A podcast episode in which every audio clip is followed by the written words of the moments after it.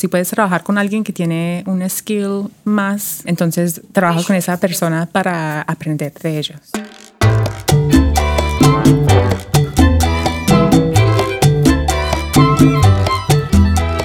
Hola y bienvenidos a Diseño Cha Cha Cha.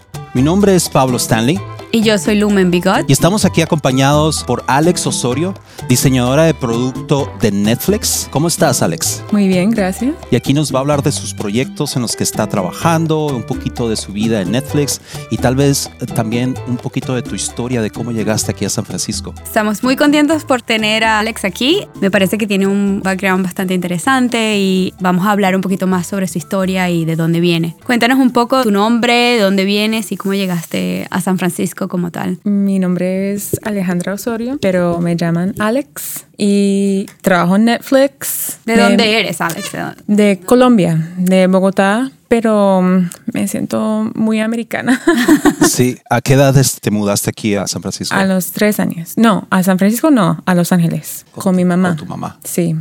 Dejamos a mi papá biológico en Colombia y, y, después no regresé hasta que tenía 15 años a Colombia. Pero cuando regresé, casi que me tengo que quedar porque en Colombia necesitas a los dos papás el permiso para sacar un niño del país. Y no sabíamos dónde estaba mi papá biológico. Entonces casi que me tengo que quedar.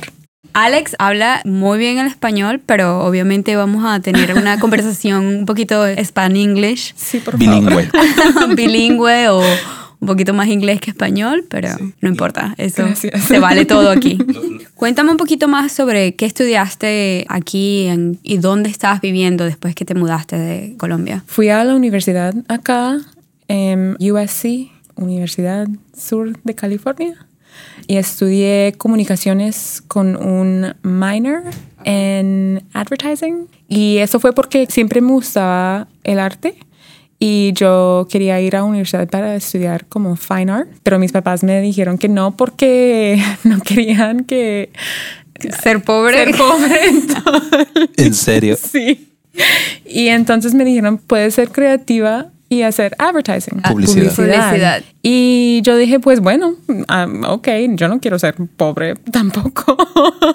y estudié en el sur de California. Ok, el sur de California. Y entonces terminé cuatro años de universidad, bien costosos y con ninguna idea qué iba a hacer con mi vida. Entonces encontré a un señor que estaba trabajando en Crispin Porter en Bukowski y me dijo, tienes que ir a una escuela de portafolio. Y entonces me dijo, el Miami Ad School es una, es una buena. Y habían otras como Creative Circus o no sé. ¿Y qué hacen allí específicamente? Te enseñan diseño gráfico y especialmente para publicidad, para ser como un art director o un copywriter. Y entonces fui al Miami Ad School, pero acá en San Francisco.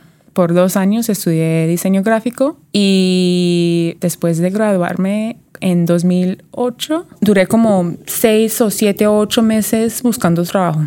Era bien difícil en ese tiempo. Y entonces un amigo mío encontró un trabajo con una compañía del UK. Era una compañía... Reino Unido.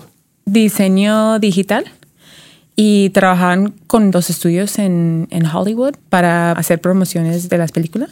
Y tenían una oficina en Los Ángeles y me dijo, vaya y, y entrevista. ¿Y así fue como empezaste a entrar en el mundo digital? O? Digital, sí. Y entonces fui y, encontré trabajo ahí. Y después de unos cuatro meses, la oficina de Los Ángeles se cerró. Entonces yo dije, pues bueno, me voy a mudar a Nueva York. Y lo hice con nada de dinero. Me di un mes para encontrar trabajo y algún lugar donde vivir. Y en el día 30 encontré un trabajo. ¡Wow! ¡Qué presión! Sí. ¿Y dónde encontraste ese trabajo? En una empresa. Era una de las únicas empresas que estaban hiring. Contratando, diseñadores como sí. tal. Y entonces tenían un departamento digital bien chiquito, pero tenían diseñadores buenísimos. Y yo duré dos años ahí aprendiendo un montón, más que aprendí en la escuela la mayoría de las veces, sobre todo esta área digital, es autodidacta o aprendiendo por internet con los amigos o en agencias, haciendo muchos trabajos. Más que algo que te enseñan en la escuela o en la universidad como tal. Yo vi que estuviste trabajando en Flipboard. Cuéntanos un poquito más sobre esa experiencia y qué estabas haciendo específicamente. Pues cuando estaba en San Francisco en la escuela en Miami Art School, conocí a una profesora que estaba trabajando en Flipboard. Y cuando me mudé a Nueva York, me encontré con ella y me dijo, mira, necesito a alguien que me ayude con diseño más como production design, que era no como mucho pensamiento creativo, pero como más haciendo Photoshop y ayudando con las cosas. Claro, con detalles del día a día. Técnicas. Y, Haciendo el trabajo duro con los píxeles. Sí, las cosas que ahora no quieres hacer. y entonces empecé así, con Flipboard con ella, y después de unos meses y yo ya estaba trabajando con esa otra empresa como dos años. Ella me dijo, vamos y empezamos algo juntas. Tenemos tres clientes. Tenía Flipboard, tenía Subatomic Systems, que era una compañía que estaba trabajando con Sony. Y otras, ah, Google Homelight, que era como un Google Ventures Project. Y estaba haciendo diseños por todos esos clientes y entonces dejé el trabajo en full, time. Sí.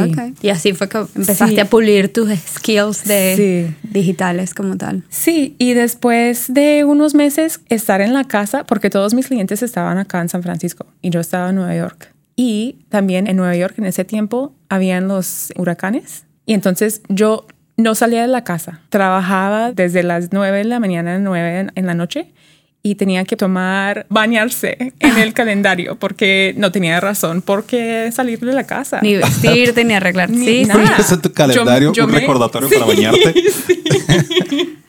Nadie me veía. Para Tiene sentido. Google Hangouts tenía que ponerme como un scarf o, algo, ponerme mi Te vestías de arriba, de, arriba para... Rasurarse. este, depilarse el bigote.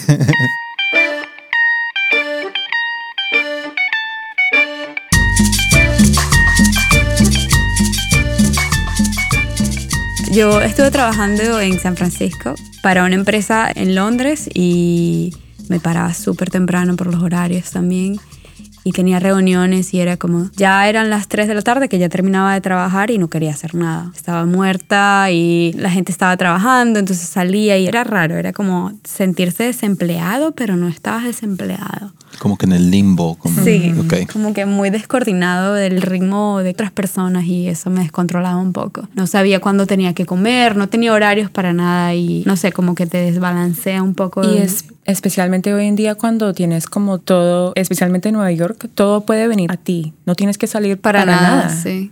¿Y qué hiciste? ¿Te mudaste a San Francisco? ¿Te decidiste No, pues después de cinco o seis meses me cansé.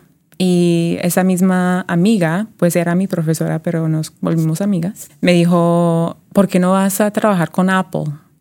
Y yo le dije, bueno, sí, consígueme la entrevista. Y ese otro cliente, Subatomic Systems, ellos tenían una compañía hermana que se llamaba Particle y ellos trabajaban mucho con Apple. Y porque los mismos diseñadores y todos que trabajaban en Particle también trabajaban en Subatomic Systems, me conocían y ellos, Apple compró a Particle. Y entonces me dijeron, bueno, listo, ya estamos trabajando con Apple, venga a trabajar en nuestro equipo. Entonces yo dije, bueno, listo. Y la entrevista era muy chistosa porque ellos ya sabían que me querían contratar, entonces... ¿No hiciste entrevista? Sí, pasé como una hora hablando de typefaces, de mi favorito, de por qué. ¿Y cuál es tu favorita? ¿Y cuál es tu fuente favorita? No, sabes que yo siempre, cuando estaba trabajando en Apple, era mi pregunta favorita en entrevistas porque yo pienso que los diseñadores no deben tener una favorita que hay diferentes situaciones. Es una pregunta tramposa. Pero es que es verdad. Cada, diseño es una identidad y cada identidad usa una tipografía diferente. Pero, puedes tener algo que te gusta mucho a ti y que, bueno, para este cliente, para este problema, encuentres una solución en la tipografía que es la adecuada para eso. Pero a final de cuentas puedes tener algo que habla a ti, algo que tal vez te identificas, ¿no? Sí. algo, Para mí, la respuesta mejor es que me cuentas de un Type Foundry que te encanta porque ellos sí hacen una variedad de tipografías. Como a mí me encanta Hofler and Co., que ahora eran Hofler y Fair Jones, pero se separaron, ¿no? Se separaron. Hubo drama ahí. Hubo mucha drama. drama de diseñadores de tipografía. Estuvo muy padre verlo todo ese drama cómo se salió y me quedé. Eso estaría muy bueno para un show. De hecho, un show de Netflix. Ahí está. Lo deberías de. Sí. Cuando eso todo estaba pasando, yo estaba como en internet todo el día, ¿cómo es que está pasando? Y they settled out of court para que los documentos no se salieran. Y es que ahí te das cuenta, e, eso es como yo lo tomé, el rollo de cuando te juntas con un socio, cuando un socio es el que se encarga del rollo de negocios y el otro es el creativo. Entonces tenías ese arquetipo de cuando haces un negocio con alguien y regularmente el creativo tenemos el estereotipo de que no somos muy buenos con los números, con los negocios, con todo ese tipo de cosas y con las relaciones. Entonces encuentras a alguien que es bueno en eso y dices, ok, tú me complementas en eso y yo me encargo de lo creativo y juntos hacemos un super equipo. Pero luego el problema es o el creativo se queda atrás. Porque no conectan las ideas tampoco. Sí, porque el creativo, número uno, también existe el estereotipo del creativo como Draper, como de Mad Men, que, que es muy sensible y tiene ideas muy atrevidas y entonces la pasión a veces es más fuerte que venir y hacer el trabajo.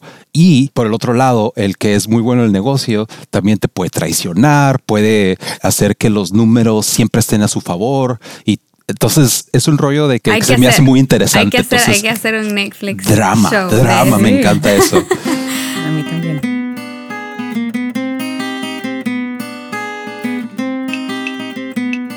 Nos estabas contando de Apple y de las tipografías y cuánto tiempo estuviste ahí. Por dos años. Pues yo pensé que cuando fui a la entrevista que me iban a mudar a San Francisco y yo dije, no, no me quiero ir de Nueva York, me quiero quedar en Nueva York, me encanta Nueva York. Entonces me dijo, no, la oficina está en Union Square, en Nueva York. Y yo dije, bueno, me voy. Y duré dos años trabajando en el departamento IAD, que es como Apple's proprietary advertising platform. ¿Qué tipo de trabajo hacían? Como, como era publicidad? publicidad, pero si tú eres un ingeniero y pones un app en el App Store y quieres hacer dinero, tienes unas opciones. Puedes cargar dinero por tu app o puedes poner publicidad adentro del app y puedes escoger de una selección de advertisers o compañías que ponen permiten la publicidad en sus aplicaciones. Por ejemplo, hay muchas de fotografía o editores de fotos o juegos y ese tipo de cosas que Apple te hacían eso. Eran compañías de todo el mundo. Y por el primer año mi trabajo era hacer los ads que eran fake, como para incentivar al incentivar como a unas compañías a que hicieran publicidad. Okay. Y luego de ahí, ¿cómo fue tu camino llegando a Netflix después de Apple? ¿Fue después de Apple que llegaste a Netflix? Sí. Em, pues estaba trabajando mi segundo año en Apple y cambié de hacer los fake ads a los reales, a hacer los que iban en el, en el mundo real y no me sentía challenged. Era todo muy monótono. Sí, el trabajo era el mismo. Sí, y era ya ya sabía lo que estaba haciendo, no había como no había oportunidad de crecimiento. Sí, entonces estaba buscando proyectos al lado y estaba en Whole Foods y estaba pensando que quería saber cuáles vegetales y frutas estaban en season en ese momento para comprar solamente local y Seasonal. Sí, y entonces hice como un website bien rápido que decía en Nueva York que estaba en season. Tú dices el mes en y te dices sí. en estación. ¿Cómo se llama? Pues no, es horrible. Qué cool, a mí me parece súper genial la idea. ¿Por qué dices que es horrible, perdón? El diseño. Oh, ok. Sí, ¿sabes cómo, somos nosotros los diseñadores que hagamos algo y después de una semana es es la lo cosa más. Sí. Te da vergüenza, ¿verdad? Pero no, estoy seguro que estuvo muy padre. ¿Cómo se llamaba? Seasonables. Seasonables. Me encanta el nombre. Eh, sí, y todavía existe. Sí. Ah. No, no busquen. Obviamente que la gente va a buscar. sí, eh, um, no vayan a Seasonables. ¿eh? No vayan a Seasonables. S-E-A-N-O. Pero solamente trabaja para Nueva York, entonces nadie va a ir.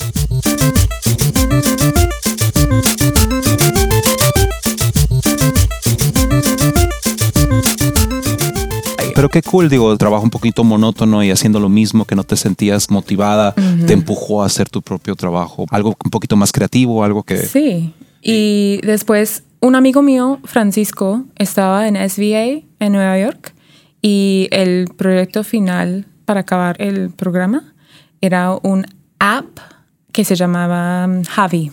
Y Javi es una app para los niños hispanos que están en los Estados Unidos, que sus papás no saben inglés. Entonces estábamos buscando información y encontramos que los niños de, los papás hispanos están como cinco meses atrasados en la escuela porque no han escuchado las palabras que otros niños han escuchado. Entonces es un literacy app para ayudar a los papás y que los niños aprendan esas palabras y esas skills antes de entrar a la escuela. ¿Y tú lo, lo ayudaste a...? Ayudé con el website.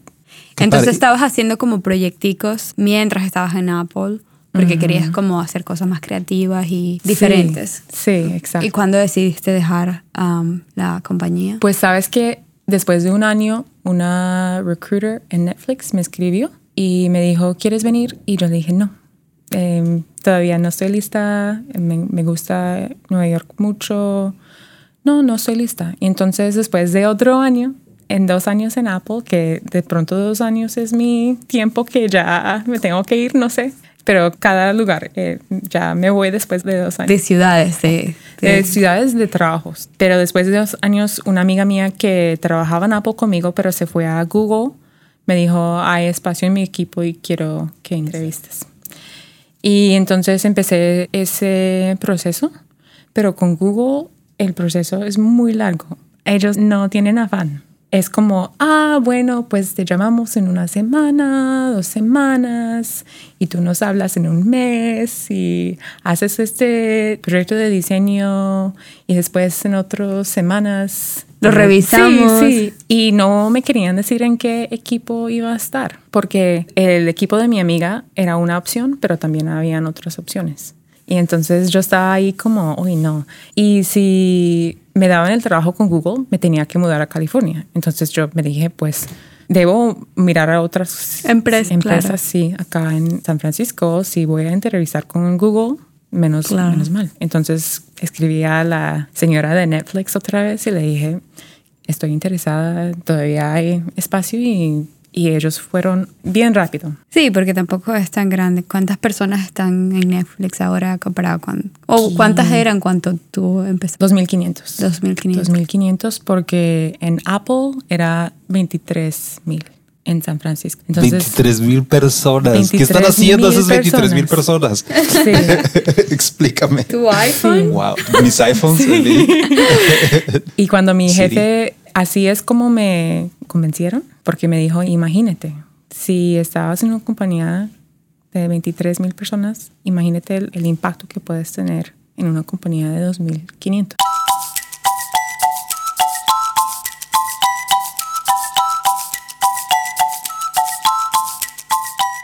Oye, entonces te mudaste para acá a San Francisco, empezaste con Netflix. Cuéntanos un poquito de la cultura de diseño ahí en Netflix. ¿Cómo está el rollo ahí? Bien interesante, especialmente comparado con Apple, porque mm, Netflix es una compañía donde creen que una idea puede venir de cualquier lado y no es como top down, como el jefe nos dice que está pensando, pero no nos está presionando. Dictando. Sí, dictando. A hacer esa idea nada más, claro es simplemente una idea más colaborando. Entonces, las decisiones finales pueden venir no nada más del manager o del jefe, pero de cualquier persona, del intern. Sí, o de, exacto.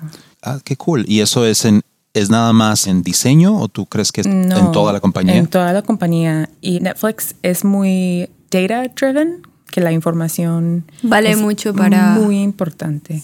Y por eso una idea puede venir de cualquier lado porque siempre la vamos a perseguir con data. Tú puedes creer con todo tu corazón que algo va a funcionar, pero el data... Puede decir lo contrario, sí. Exacto. Pero bueno, también puede ser que lo estás midiendo de la manera incorrecta. sí, eso es posible también. Y entonces tal vez los números están mintiendo y no te están diciendo los resultados verdaderos. Tenemos gente muy buena pensando en eso. Ok, exacto, sí. Entonces, por eso existen los data scientists. Sí. ¿Sientes que hay algunas veces donde manejar todo como muy data driven hace que el diseño sea afectado de alguna forma? No, yo he tenido que cambiar cómo yo trabajo personalmente, porque en Apple siempre había espacio para hacer algo bonito. Sí, como yo no tenía que pensar tanto en la idea, pero sí. Se viera bien. Sí, que se vería bien. En Netflix también tengo que pensar en una idea buenísima, pero después tengo que. Aprobarla con, con datos como tal. Qué cool. Lo que me gusta de esta ideología es que a final de cuentas empieza con un hunch. Puede empezar con una intuición, pero de ahí empieza, pero luego, bueno, vamos a ver si es cierto y lo vamos a comprobar con números. Con ¿no? un incógnito, o sea, tú quizás empiezas como, a, y si este usuario quiere este tipo de cosas, ¿qué diseñaría yo? Si diseñas eso y ahora tienes que probar que esa idea o esa hipótesis es realmente verdad. Y si eres como un diseñador que tiene muchas ideas, puedes usar los números como un superpoder, ¿no? Porque de repente nosotros como diseñadores, muchas de las cosas de las que hablamos se sienten un poquito suavecitas, ¿no? De que no se sienten como hechos, no se siente como que viene de adentro del corazón o de las cosas que pensamos, pero no se siente como algo real. Entonces, de repente, si lo presentas con números, esa cosa que se siente muy humana, pero aparte tienes los números a un lado de ti, entonces la gente Digo, nadie te puede decir que no, ya, ¿verdad? Sí, exacto. Eso me gusta mucho.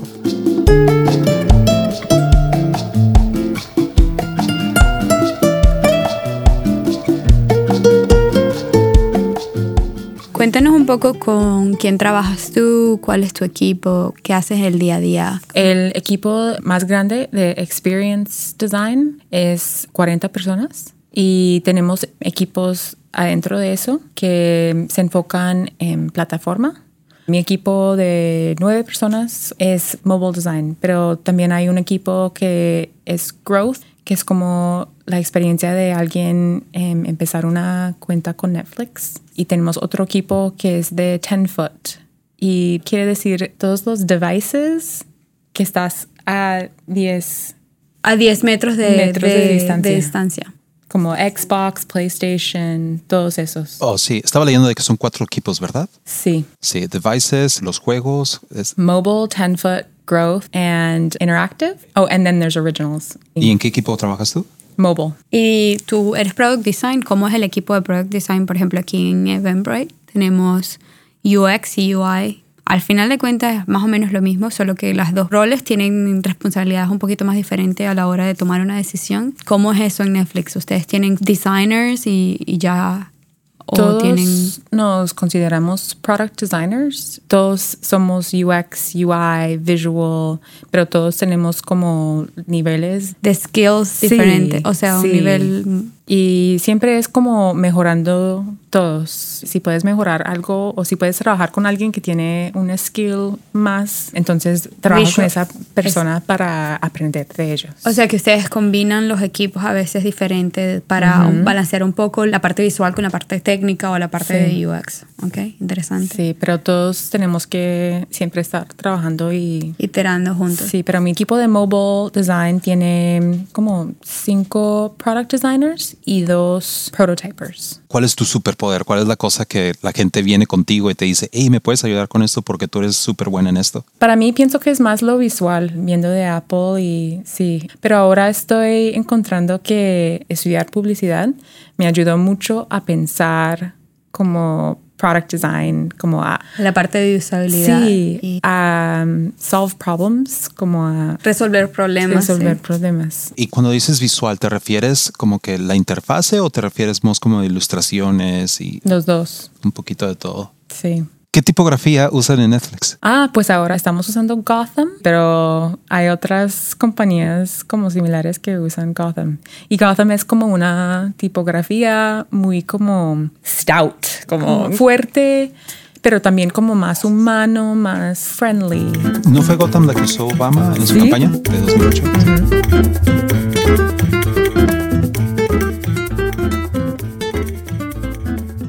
Cuéntanos, ¿tienes algún proyecto que estés haciendo aparte de Netflix, que quieras mencionar. Hiciste hace poco un proyecto de, relacionado con las mujeres y el movimiento que hay ahorita con las mujeres. Si nos puedes hablar un poquito de eso y la idea detrás de todo. Sí, pues estaba pensando, qué pena, porque el Día de los Inmigrantes yo no hice nada. Leí de qué estaba pasando en el trabajo y yo dije, uy, me debo ir. no sé qué hacer porque no debo estar aquí. Y después, cuando vi que venía el Día de las Mujeres, ahí dije, bueno, debo hacer algo. Pero la cosa es que también cuando una compañía está tan buena como Netflix y me trata muy bien y mi equipo es buenísimo y lo que pasa es que la gente que esos problemas como no nos tocan tanto, a veces no hablamos, no usamos nuestras voces. Claro. Y yo estaba pensando, pues, si tomo el día, quiero hacer algo que va a significar algo. Y también todo mi equipo es muchachos, son hombres. Y a mí me encanta trabajar con ellos y no es difícil. Entonces quería como hacer algo meaningful con ese día que le mostraba a los muchachos que no era porque estaba not happy, que era más para hacer algo, ayudar. Como apoyar a, que tiene Sí, porque podrías haber simplemente tomado el día y irte a la casa, ponerte las pijamas y estar todo el día tirada, ¿no? Sí. Tomando cafecito, pero no, tú dijiste, voy a tomar este día para hacer algo importante, algo que otra gente pueda ver y no porque estés sufriendo en Netflix o porque a final de cuentas es algo importante para ti. Y más tú estando en una compañía tan fuerte como Netflix y en un equipo que entiende esos problemas y que esos problemas no existen por lo mismo porque hay una igualdad igualdad, con más responsabilidad tienes, siento, hablando y diciéndole al mundo que así es como deben de ser las cosas, ¿no? Eso se me hace muy valiente que lo hayas hecho y lo respeto mucho. Gracias.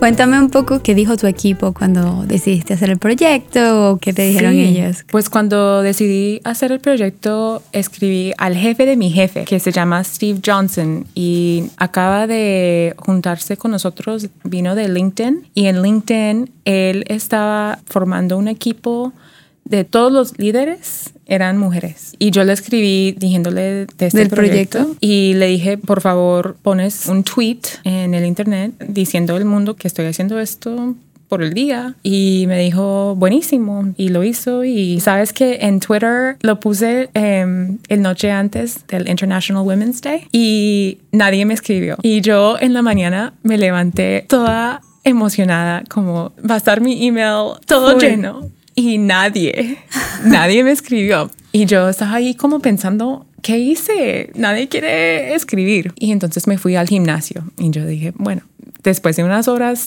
el mundo se despierta y alguien me va a escribir. A ver, explícanos otra vez, ¿qué es lo que decía el tweet o qué invitación estabas haciendo? Yo dije en celebración de International Women's Day, voy a estar dando feedback a cualquier mujer que quiere ayuda. Y portafolio. Sí, al portafolio. En el portafolio, en su portafolio de diseño. Sí, exacto. exacto. Y entonces fui al gimnasio. Eh, ahora era como las 10 de la mañana y yo le dije a mi comprometido, yo le dije, nadie quiere escuchar de mí, no sé qué hacer. Y después yo dije, voy a tener que regresar al trabajo mañana y nadie me escribió. qué pena. y entonces dije, pues tengo que ponerlo en otros lados. Entonces lo puse en Instagram. Y después de unas horas tampoco me escribía nadie.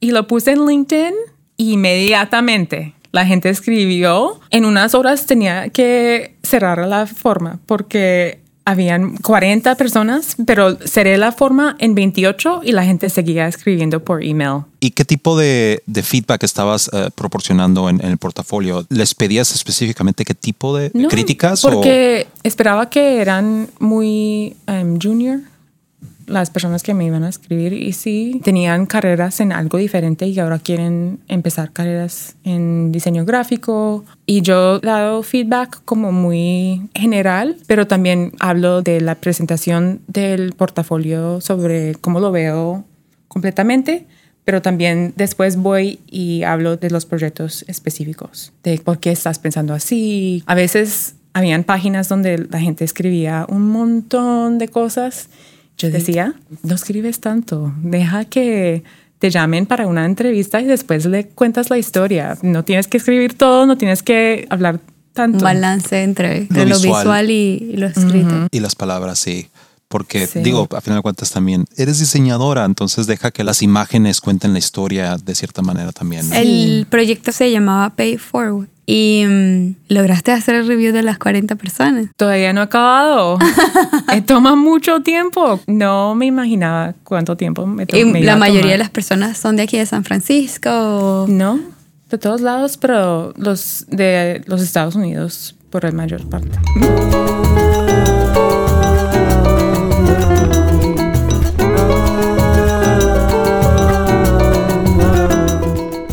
Alex, vi que estabas en tu blog explorando con algunos tools de prototipado y de animaciones. Cuéntanos un poquito más de eso y cuáles son tus inputs o aprendizajes que has tenido hasta ahora. A mí me encanta Framer. Es buenísimo, buenísimo. Pero la cosa es que tienes que saber como un poquito de CoffeeScript, JavaScript para hacerlo.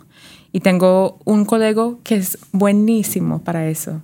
Y entonces encuentro que yo lo quiero hacer y entonces por stubborn lo hago y lo hago mal, muy mal. Pero sale buenísimo como en el preview, pero mi código es bien feo. entonces lo llevo al trabajo y le muestro a mi colega que es buenísimo con Framer y él empieza a limpiar el código.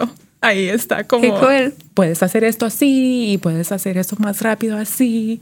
y yo viendo, uy, no. Pero así aprendes, ¿no? Sí, así aprendes. Pero no sabes mucho de código ni nada. No, todo lo que sé me he enseñado como en Code Academy o, y también acá en San Francisco hay un grupo que se llama Girl Develop It y también en Nueva York y tomaba clases de HTML CSS con ellos en Nueva York y ahora estoy tomando clases de JavaScript con ellos acá en San Francisco y me encantan para cerrar un poco el episodio, nos gustaría que compartieras con nosotros o con la gente que nos está escuchando algún recurso o un tool que de verdad sugieres que la gente pruebe o algún libro que estás leyendo que te parece interesante o un podcast o lo que, lo que que le des a la gente. Netflix, cuando están en recruiting, dicen que nosotros no somos una familia, somos un equipo de deportes. Y eso pone como un seed de miedo adentro de los diseñadores como, uy, no, porque si no soy buenísima, entonces me van a dejar ir. Y yo tenía miedo como por un año y es común, como que, uy, no, todo el mundo es buenísimo y yo no me estoy probando. Y entonces yo busqué ayuda en libros y encontré un libro que se llama Big Magic y es de Elizabeth Gilbert y ella habla del miedo cuando estás creando algo, siempre vas a tener miedo, pero no puedes sea lo mejor sí, como no estar seguro de que sea que hablarle al miedo y decirle, bueno, estás en el carro, puedes venir, pero no puedes manejar. Y el minuto que tratas de manejar, paramos el carro y tenemos que hablar, porque el miedo no puede manejar. Y eso me enseñó mucho y ahora es como ahí está el miedo, pero no está controlando lo que yo hago con mi día. Me gusta eso, porque regularmente escuchas, dile adiós al miedo o suprime el miedo. Sí. Y esto es, acepta, el miedo está ahí y está bien que esté a un lado de ti y simplemente es parte de ti, entonces tú decides qué tanto control le vas a dar al, miedo y pues digo, la solución es no darle control, ¿verdad? Yo creo que es interesante eso y me parece que tiene sentido porque yo creo que el miedo y las inseguridades o todas estas cosas que se consideran negativas al final de cuenta te ayudan mucho a crecer y son las que te permiten crecer y, sabes, hacer lo contrario a esa emoción y otras veces tú sientes que son muy negativas que te pueden como bloquear o no dejar continuar. Pero si tú estás consciente de que eso es lo que está pasando en este momento para ti, sabes cómo controlarlo. Y puedes decir... Y usarlo a tu favor. Y puedes decir, no voy a dejar que me eh, domine. Sí. Exacto. Pues qué cool. Entonces, Big Magic se llama el, libro. Muchos links en este podcast. Sí, Vamos a poner todos, desde las frutas. Sí, pero a Seasonables, seasonables.com. A ese no vayan, ¿ok? Seasonables. bueno, pues entonces fue un placer tenerte aquí en el podcast, Alex. Este, creo que aprendimos mucho y es muy interesante escuchar tu historia. No te querías mudar desde Nueva York, pero aquí ya te tenemos. Sí, gracias por tenerme. Sí, si quieren encontrar a Alex, está su portafolio. Alex Osorio gmail.com. Y ya saben, si quieren algún review del portafolio afuera del proyecto. no me escriben. próximo año, próximo año. próximo año. En dos años estará disponible. Gracias por estar con nosotros y a ustedes por escucharnos. Recuerden seguirnos o suscribirse a nuestros canales, de modo que estén siempre al tanto de los últimos podcasts.